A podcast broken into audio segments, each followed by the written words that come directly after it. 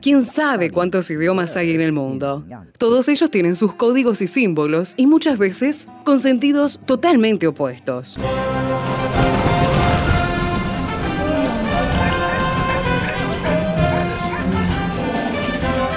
Jungla semántica.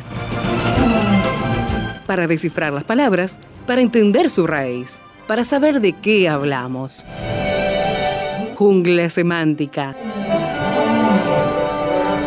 Nos lidera en esta expedición el profesor Héctor Leites.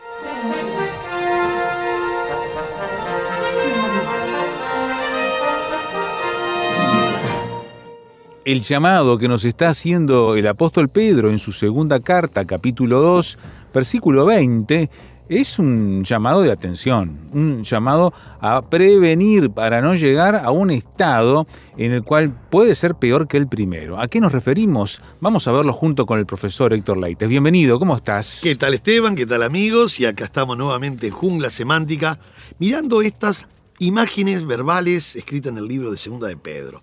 Hoy tenemos que continuar en el capítulo 2, versículo 20 y 21. El 20 casi lo habíamos terminado, nos quedaba solo una palabrita. Ajá. Y vamos a leerlo. Dice así, Segunda de Pedro, capítulo 2, versículo 20. Ciertamente si habiéndose ellos escapado de las contaminaciones del mundo, por el conocimiento del Señor y Salvador Jesucristo, enredándose otra vez en ellas, las contaminaciones por supuesto, son vencidos. Ajá. Su postrer estado viene a ser peor que el, el primero. Y ya habíamos hablado bastante de estos verbos y del emplaquentes, que era esa lana que se va enredando lentamente como se enreda la lana sacándolo de la madeja, ¿verdad? Héctor está dando la, eh, atención o la intención, eh, Pedro, de decir que vuelven a las mismas cosas que estaban enredados antes. Exactamente. Y en un estado peor todavía. O sea, las mismas conductas, mismos estilos de vida, mismo- y- los mismos pecados que dejaron en su momento. Exactamente, y más desenfrenado. Ah, ahí está. Porque es como aquel drogadicto que, Claro. que sale y se pone a, a fumar y a drogarse y lo hace peor que cuando lo hacía antes. Entiendo. Entonces ahora dice, enredándose ellos mismos otra vez en ellas, en las contaminaciones, son vencidos. Su postrer estado. Esto es importante, Esteban, porque si dice postrer, hay un Ajá. postrer estado, esto quiere decir, en la palabra griega es eschatas. Eschatas, de ahí sale la palabra eschatología. Ah, Claro, de la palabra eschatos. Eschatas, eschatos, quiere decir eh, sus finales situaciones, ¿no? Su final situación. Y uno dice, pero entonces el postrer estado es peor que el primero, pero ¿cómo el primero? Entonces ellos habían salido, sí, ellos habían sido libertos de estas contaminaciones. Y lo dice el texto, por el conocimiento pleno del Señor Jesucristo. Pero resulta que ahora se fueron moviendo lentamente y quiero que el oyente recuerde que el pecado, cuando se descubre el pecado, hubo todo un proceso, Proceso, de gestación, ¿no? Entonces llegan ahora a ese estado final, el postrer estado, o sea, sus finales situaciones, dice el griego, porque tiene eschatas, que quiere decir tiempo final. Por eso es la palabra escatología cuando Claro. estudiamos el Apocalipsis, los tiempos finales. Dice, ha llegado a ser. Es interesante que utiliza un tiempo perfecto.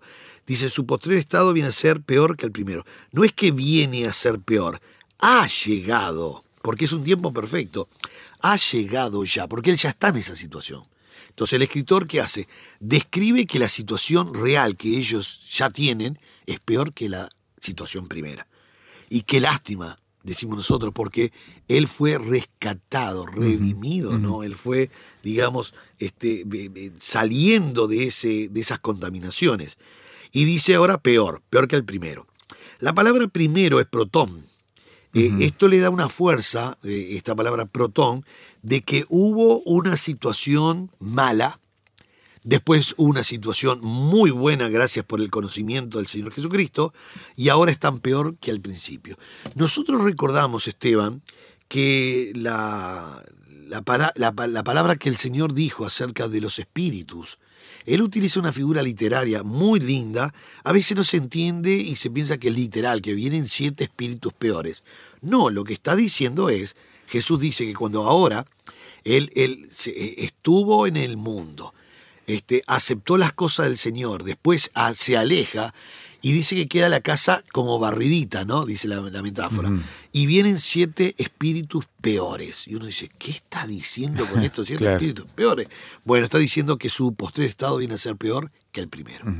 Si antes estaba mal y, en situación caótica, ahora va a estar peor todavía. En ese modo de usar el número 7 como este, plenitud. de- Como plenitud, claro, claro, En este caso, como plenitud de lo De que maldad, es. seguro. De maldad, exactamente. Entonces uno dice, pero qué cosa increíble, ¿cómo puede alguien? Porque ahí está la, la mentalidad cristiana nuestra que decimos, pero ¿cómo es posible alguien que, que pudo conocer plenamente el conocimiento, que además fue librado de estas contaminaciones, de, de- Impresionante. de la palabra miasta, ¿verdad? Como leíamos nosotros. Sin embargo, la cosa no es de la noche a la mañana, eso es lo que nos confunde. Es un proceso lento y gradual. El versículo 21, Esteban, fíjate lo que dice ahora. A ver. Porque, mira qué explicación para estos falsos maestros, falsos profetas, ¿eh? Porque mejor les hubiera sido no haber conocido. Y yo pensé que el escritor Pedro iba a colocar un verbo más suave, pero volvió a colocar el verbo epignosei, Mira. que quiere decir, les hubiera sido, mejor les hubiera sido no haber tenido ese pleno conocimiento del Señor Jesucristo Mira vos. Ese pleno conocimiento, haber conocido el camino de la justicia, nosotros sabemos que eh, el único camino de la justicia es el camino del Señor Jesucristo, ¿no? De la, de la palabra dikaiosune, que quiere decir la, la justicia lograda por Cristo. Nosotros no somos justos, Él nos declara justos. Por eso cuando dice aquí el camino de la justicia, no es que el muchacho era bueno y se portaba bien en la fábrica. No, no, está hablando del, de la justicia de Cristo, ¿no? Es la palabra dikaiosune. Y dice, entonces eh, les hubiera sido les hubiera sido no haber conocido el camino de la justicia, que después de haberlo conocido, volverse atrás del santo mandamiento que les fue Que les fue dado. O sea que el, el verso 21 en definitiva está explicando por qué su postrer estado viene a ser peor que el primero. Y casi que es una explicación diciendo, muchachos, este, les hubiese sido mejor no haber conocido nada. Majarito. Sí, sí, sí, tremendo. ¿Sabes que hay una reprimienda fuerte en Apocalipsis cuando Jesús mismo, ¿verdad?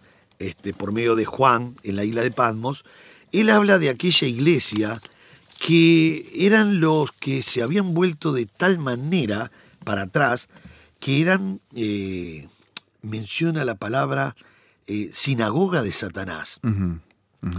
Y después llegó a mencionar, estoy tratando de buscar ahora el versículo, cuando habla de la iglesia de la Odisea, ahora Sí, me acordé, de la sí, sí. Odisea, que le dijo así, por cuanto eres tibio y no frío ni caliente, te vomitaré de mi boca. Y uno dice, eso es muy fuerte.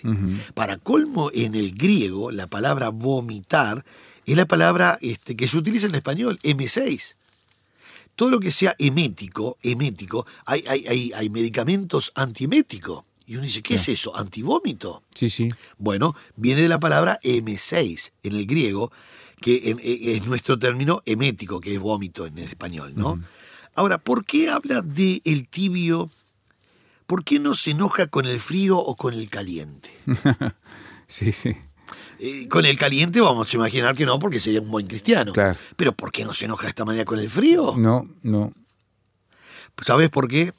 Porque el tibio llegó a una posición de caliente y está regresando. Regresando. Claro, está perdiendo su calor. Está perdiendo su calor. Es el indiferente, es el que no le importa nada. Es el que en el mismo texto de Apocalipsis se le manda urgentemente este, comprar colirio para que empiece a ver porque no está viendo nada. Mm. Se están enredando otra vez en ellas, como Mirá, dice Pedro. Mirá. Por eso la palabra tibio aquí en el griego habla de la- del, del que llegó a estar bien calentito, pero ahora lentamente tiene un estado de indiferencia que se está alejando del gran mandamiento de Dios. Entonces aquí en segunda de Pedro 2.21 es gente que a menos que se le dé un sacudón muy fuerte, así como dice Apocalipsis a la Odisea, no van a reaccionar. Exactamente. Tiene que haber un buen tirón de orejas, tiene que haber algo que les pase que simbre un corazón entenebrecido. Dios lo hizo muchas veces, Esteban, en la historia. Yo hoy de mañana estaba estudiando un un pasaje de jueces que Dios, con una burla sarcástica muy fuerte, eh, los golpeó fuerte al pueblo de Israel cuando el pueblo de Israel este, estaban siendo subyugados por Amón, fueron a Dios. Y dice el texto en jueces 10 que clamaron a Dios, se arrepintieron, hemos pecado, te hemos dejado. Y el Señor le dice, eh, casi una forma, bueno, yo no diría sarcástica, porque en realidad no fue sarcasmo, fue lo más duro de una burla sangrienta. Ah. Ellos piden y están muy arrepentidos, supuestamente. ¿Y sabe lo que dice Dios? Dice así, Jehová le respondió a los hijos de Israel, ¿no habéis sido oprimidos de Egipto, de los amorreos, de los amonitas, de los filisteos, de los de Sidón, de Amalek y de Mahom, y clamando a mí, ¿no os libré de sus manos? Entonces hace una pregunta, Claro. y ellos responden, sí, usted siempre nos libró. Mas vosotros me habéis dejado y haber servido a dioses ajenos, por tanto, yo no os libraré más, andad y clamad a los dioses que os habéis elegido Pajarito. una burla sangrienta. Sí, Dice, sí. no me molesten más, señores. No los libré siempre, sí, Dios, usted siempre nos libró. Bueno, muy bien, ahora, ahora vayan a llorar al cuarto. Claro. vayan a llorar al cuartito, yo Mira. no los defiendo más. Eso es una burla sangrienta. Hacemos una pausa aquí en la conversación con el profesor Héctor Leites. Estamos mirando entonces este contexto de la analogía de la Biblia de, en segunda de Pedro 2.21 y seguimos mirando lo que es una advertencia para nosotros. ¿Quiere opinar? Póngase en contacto con nosotros al WhatsApp. Signo de más 598 91 610 610.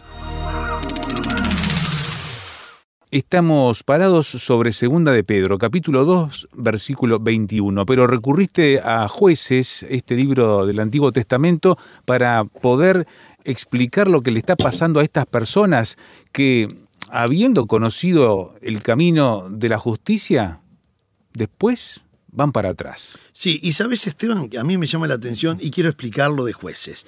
En jueces capítulo 10, no nos olvidemos que Dios levantó 15 jueces en un periodo de 450 años. Todos llevaban el mismo ciclo, ¿verdad? Era- eh, estaban en pecado, eran oprimidos, derrotados, humillados por el enemigo por causa de que ellos abandonaron a Dios y Dios se corrió, entonces el enemigo avanzaba. Ellos eran realmente muy oprimidos y humillados y clamaban a Dios. Cuando clamaban a Dios, se arrepentían, Dios le levantaba un juez. Así lo hizo 15, 15 veces, en un ujú. periodo de 450 años. Quiere decir que una generación y otra repetían el mismo Repetían ciclo. y siempre se iban a lo peor. Ahora cuando llegamos, ¿verdad? Al juez número 9, ¿verdad? Al juez número 9, ellos aparentemente se arrepienten porque dice jueces 10:10, entonces los hijos de Israel clamaron a Jehová diciendo, nosotros hemos pecado contra ti porque hemos dejado nuestro Dios y servido a los Baales. Y ahí es cuando Dios dice, una pregunta, ¿yo no los libré siempre a ustedes? Sí, la verdad que sí. Y entonces responde Dios en el versículo 13, mas vosotros me habéis dejado y habéis servido a dioses ajenos. Por tanto, yo no os libraré más. Andad y clamad a los dioses que os habéis elegido, que os libren ellos en el tiempo de vuestra aflicción. Es Pajarito. Claro, esto, es un, esto no es ironía, ni siquiera es sarcasmo, es burla sangrienta a un pueblo que está pasando muy mal. Pero ¿por qué Dios hace eso? Tú decías, Esteban, que a veces Dios tiene que simbrar un corazón para que vuelvan a Él. Sí, porque en el versículo 10, cuando ellos dicen nosotros hemos pecado contra ti, fue solo de la boca para afuera. Ah, no había arrepentimiento. No había arrepentimiento. Y por eso ahora en el versículo 15 dice, jueces 10:15, y los hijos de Israel respondieron a Jehová, hemos pecado, haz tú con nosotros como bien te parezca, solo te rogamos que nos libres en este día. Y mira el 16, y quitaron, ahora sí, ¿eh? ahora limpiaron el corazón. Mira, y quitaron de entre sí los dioses ajenos y sirvieron a Jehová. Claro. Y mira cómo termina el versículo, qué raro. Y Dios fue angustiado a causa de la aflicción de Israel. ¿Y sabe lo que hace Dios? Le levanta un juez llamado Jefté. Esteban, ¿cómo es posible que Dios al comienzo, cuando se arrepintieron, no los perdonó? Porque no estaban arrepentidos. Claro. Cuando el pueblo realmente, dice el 16, que quitaron de su corazón los dioses ajenos y se volvieron a Dios y sirvieron a Dios, entonces dice el versículo, que es una antropopatía la figura, y él fue angustiado a causa de la aflicción de Israel, o sea que Dios fue angustiado. No vaya a pensar, querido amigo, que Dios tuvo que tomar un ribotril 10 10 tazas de tilo para quedar tranquilo porque estaba muy angustiado. Claro, claro. Y los querubines le decían, vamos arriba, Dios, vos sos el Dios único, vamos arriba. no, No, vaya- no. no vayan a pensar que Dios estaba tan angustiado que se acostó en una nube. No, se llama esto una figura literaria antropopatía. Antropos es hombre, Sí. patos es pensamiento, emociones. Bien, es Dios descendiendo a las emociones y a los sentimientos de un hombre. Dios desciende, entonces dice el texto ahora, Dios se angustió porque vio que el pueblo estaba sufriendo. Para que podamos entender algo, solo Claro, algo, claro. de la gran Del bondad, carácter, sí. Eh, la gran bondad de Dios, el carácter, su misericordia, un Dios amoroso, dulce y que se preocupó siempre por sus hijos. Entonces ahora cuando ellos se arrepintieron, Dios pasó de la burla sangrienta a angustiarse y ahí le dio recién un juez que fue Jefte y los liberó. Esteban, hay una sola razón, y no hablo de pecado, hablo de razón, una sola razón por la cual Dios no perdone, y es que no estén arrepentidos. Claro. No existe, porque viste que hay muchas teorías, sí, pero si vos pecaste mucho, y si sos muy malo, y si blasfemaste, y si apostataste, no hay problema. Hay una sola razón por la cual Dios no perdone, y es que no estén arrepentidos. Arrepentidos. Entonces, por eso Dios fue tan duro con esa burla sangrienta, Esteban. ¿Sabes para qué? Para conducirlos al arrepentimiento. A veces es un mecanismo que no nos gusta. No, ¿quién quiere Pero- entrar en la prensa, no? Claro, pero ¿sabes qué, Jonás? Cuando los jugos gástricos del pez empezaron a atacar su piel, él dijo adentro del, pe- del pez, cumpliré lo que he prometido. Cuando dijo eso, Dios trajo como una arcada gigante al gran pez y lo vomitó en la playa. Sí. Qué interesante cuando la- los jugos gástricos de la panza del pez. Y sabes, hablando de jugos gástricos también, y de, y de pancita, ¿sabes cuándo el hijo pródigo dijo "Vol- vuelvo a casa? Ajá. Cuando le chifló la panza. Es verdad, sí. Ahí entre los cerdos que ni las algarrobas comía, ¿no? No Sí. le daban ni algarroba por la escasez de la provincia. Y él dice, ¿cuántos en casa tienen abundancia de pan y yo aquí perezco de hambre? Me levantaré, iré a mi padre y le diré, Padre, he pecado contra el cielo y contra ti, ya no soy digno de ser llamado tu hijo. Tuvo que venir la hambruna y que le, y le, le empezó a chiflar la panza para volver al Señor. Es uno, es uno de los métodos que tiene Dios de apretar las clavijas para, por amor, ¿eh? es por amor, por solamente amor, para que volvamos a Él. Y ahora, en este versículo 20 21, está mostrando algo que es grave, gravísimo, porque mejor le fuera. Ese mejor, ¿verdad? Que en el griego es kreiton, kreiton, les, hubiese, les hubiera sido mejor. Era mejor, dice, utiliza un verbo que está en un imperfecto para indicar, ¿verdad?, lo que es la condición de segunda clase, porque es una apódosis de segunda clase y las de segunda clase no se cumplen. Por eso dice, mejor les hubiera sido no haber conocido el camino de la justicia. Quiere decir que ellos conocieron el camino de la justicia, pero ahora no se volvieron a Dios, siguieron en lo que ellos estaban. El camino, Jodos, de la justicia, Dikaiosune, la rectitud, que después de haber conocido. Y otra vez vuelve a colocar el epignosis, que es habiendo conocido plenamente al Señor. O sea, vuelve a poner el asunto Quiere subrayarlo. subrayarlo. Y utiliza una palabra ahora que es volverse atrás. La palabra ju- jupos trepsai es darse vuelta, darse vuelta. Dice, eh, después de haber conocido y volverse atrás del santo mandamiento que le fue dado. Ese jupos, tras, jupos tre- trepsai es volverse atrás. Es interesante esto, ¿no? Vos vas girando y, y caminando por un, por un camino y girás 180 grados para atrás. Ellos tenían que haber eh, eh, girado de una manera de volverse a Dios, pero no, no les importó. se alejaron y, y caminaron opuestamente para del santo mandamiento, como dice aquí, que le fue dado. Claro. Porque la palabra que le fue dado eh, en realidad es un participio, Auristo. Habiendo sido ya dado ese mandamiento, ustedes no quisieron. ¿Está refiriéndose eso al llamado espiritual que recibieron en su momento para ser ma- maestros, profetas, como Sí, sí, sí, pero sí. que después se convirtieron en falsos a Exactamente. raíz de lo que pasó? Exactamente. Y, y- y utilizaste el término justo. Fue un momento que ellos recibieron, ¿verdad? El llamamiento de profeta o de maestro, algo especial que Dios trabajó en ellos. Ellos lograron, en un momento, hacerlo bien, porque así lo dice. No nos olvidemos que lo había dicho, y quiero finalizar con esto, en el capítulo 2, verso 1. Hubo también falsos profetas entre el pueblo, como habrá entre vosotros falsos maestros, que introducirán encubiertamente herejía destructora y aún, mira este aún, Sí, sí. negarán al Señor que los rescató, los compró, la palabra es agoraxo, que los compró, atrayendo sobre sí mismos destrucción. Entonces uno dice, pero ¿esta gente logró realmente predicar bien? Sí. ¿Enseñar bien? Sí.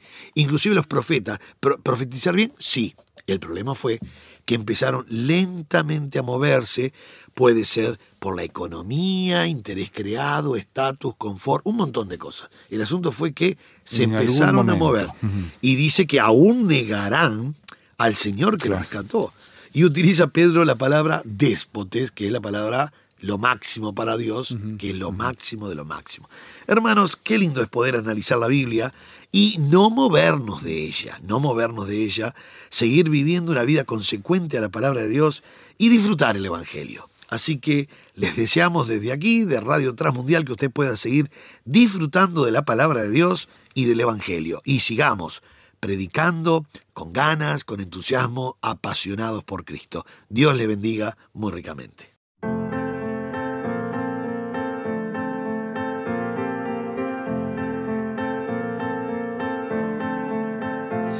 Sorprenden los lugares donde pude estar. Machu Picchu, Buenos Aires, México. Mi vida dio un giro en poco tiempo y yo aprendí a la aventura de tu inmenso amor.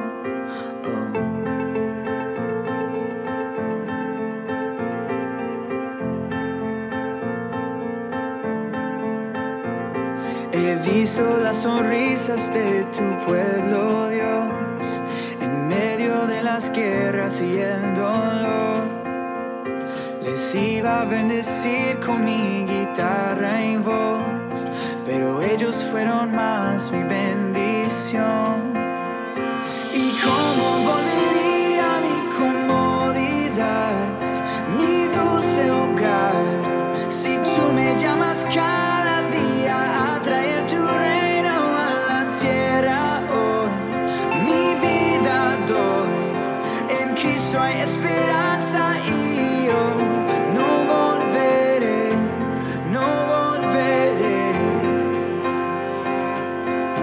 nunca atrás.